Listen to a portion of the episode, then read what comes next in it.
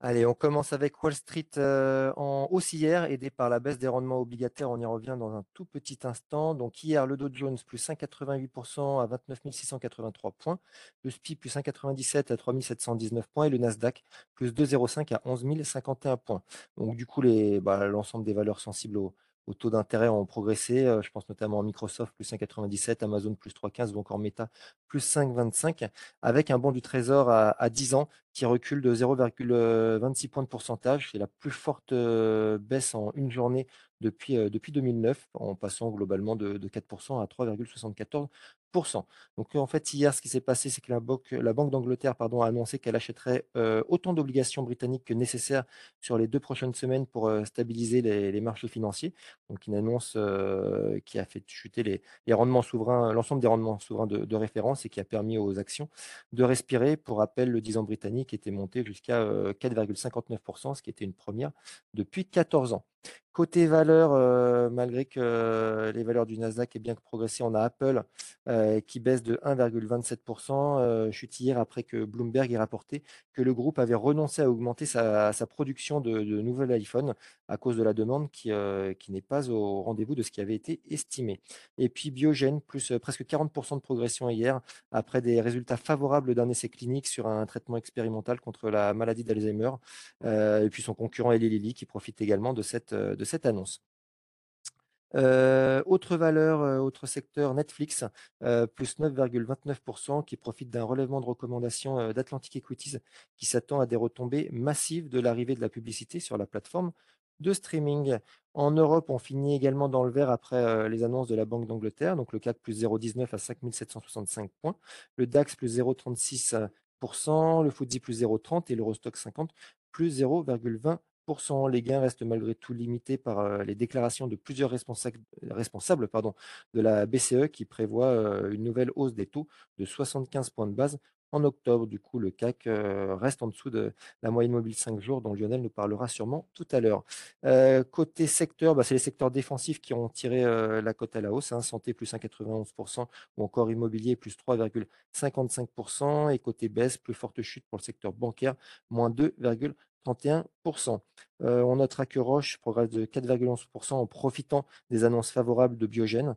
Et puis côté baisse, euh, bah, les valeurs euh, liées aux semi-conducteurs européennes pâtissent des informations sur la production d'iPhone qu'on a évoqué tout à l'heure. ST Micro, moins 2,56, ASML, moins 0,51 ou encore Infineon, moins 0,60%.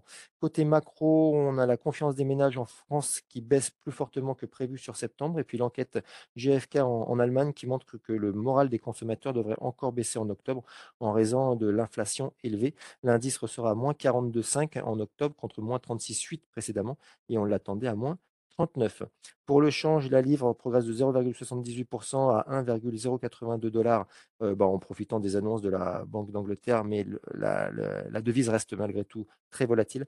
Le dollar en baisse de 0,57% contre un panier de devises et l'euro euh, plus 0,87% à 0,9675 dollars. Le pétrole, euh, bah, les cours du pétrole progressent hier en fin de séance avec la baisse inattendue des, stocks américains de pétrole et de carburant.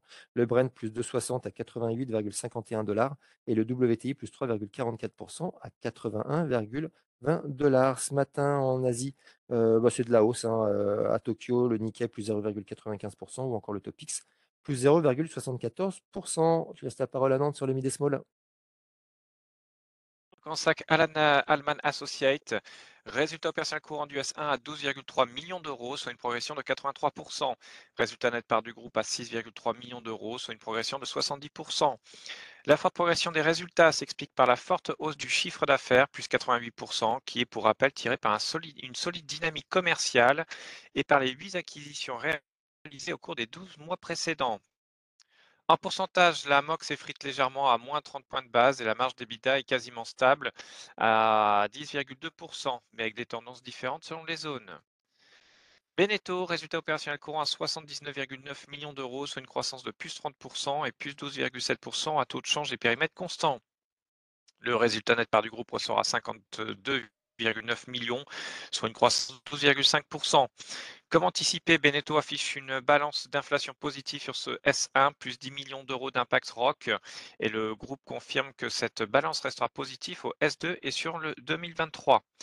Le management ainsi que celui de Fontaine-Pajot confirment bénéficier des premières baisses matières depuis cet été, mais qui devraient être contrebalancées dans les prochains mois par la hausse des factures énergétiques.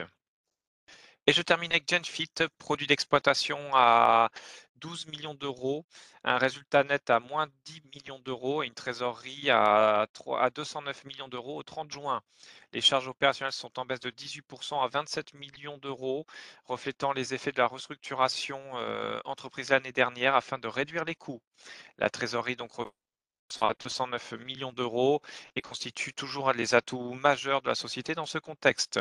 D'un point de vue opérationnel, malgré les difficultés rencontrées par le passé dans le recrutement des patients de Eulative, euh, la société enregistre un fort rebond de l'activité et confirme son objectif de dévoiler les premiers résultats au T2 2023. C'est tout pour moi ce matin. Merci Émeric. Euh, sur l'agenda du jour, on aura euh, en Allemagne l'indice des prix à la consommation et puis aux US, on aura les PIB, le PIB du deuxième trimestre 2022 et les inscriptions hebdomadaires au chômage. Je laisse la parole à Lionel sur l'analyse technique du CAC 40. Oui, bonjour, merci. Euh, belle remontée hier en fin de séance sur les indices qui s'est prolongée jusqu'à 22 heures. Le CAC a même légèrement dépassé 5800 à ce moment-là.